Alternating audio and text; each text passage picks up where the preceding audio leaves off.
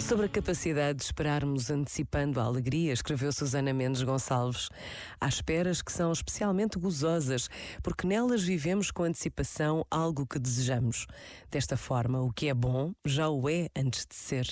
Os nove meses de espera do nascimento de um bebê, o tempo que falta para o encontro com um grande amigo, a viagem programada que está quase, quase para se concretizar.